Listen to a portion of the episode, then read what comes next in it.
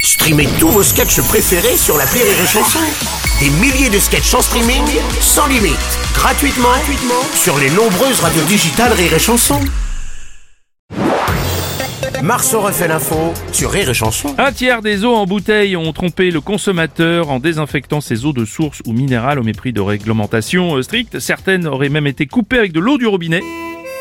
Papé, papé, les jeunes de la ville, alors qu'ils ont une source qui coule directement au robinet de leur cuisine, ils achètent de l'eau mille fois plus chère et elle serait pas bonne Et si, Gaillette, elle est bonne, la plupart du temps elle est bonne. Euh, moi, Il y a même des gras et célèbres animateurs radio, Bruno Robles, qui boivent de l'eau minérale en bouteille.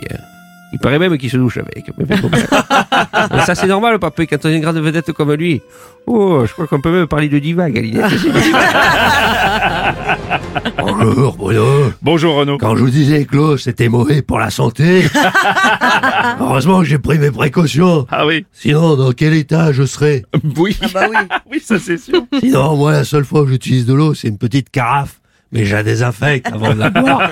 Ah Ou alors, je consomme de l'eau uniquement à l'état solide. Merci beaucoup.